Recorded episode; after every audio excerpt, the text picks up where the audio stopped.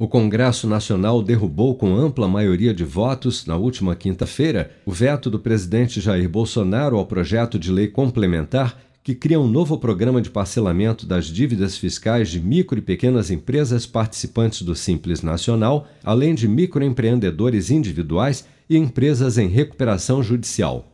A medida, aprovada em dezembro pela Câmara dos Deputados, permitirá a renegociação de cerca de 50 bilhões de reais em dívidas fiscais, principalmente de pequenos negócios impactados pela pandemia.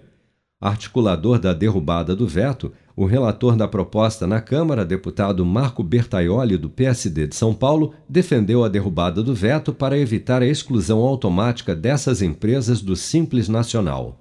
Retirar uma empresa do Simples Nacional é condená-la ao fechamento. É dizer o seguinte: se você não sobrevive no simples, fora dele fechará as portas. E aí, nós temos o pior cenário. A microempresa fechada nunca mais pagará os seus débitos acumulados, deixará de gerar empregos e ainda não vai pagar os impostos atuais.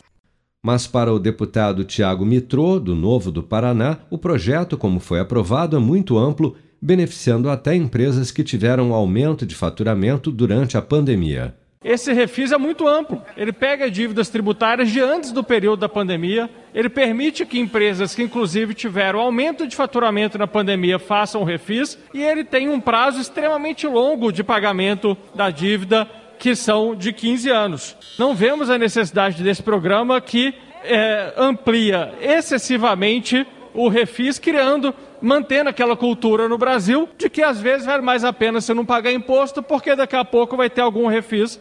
O parcelamento, denominado Programa de Reescalonamento do Pagamento de Débitos no âmbito do Simples Nacional, HELP, é destinado às empresas com débitos tributários em atraso, que poderão, a partir de agora até o dia 29 de abril, aderir ao parcelamento.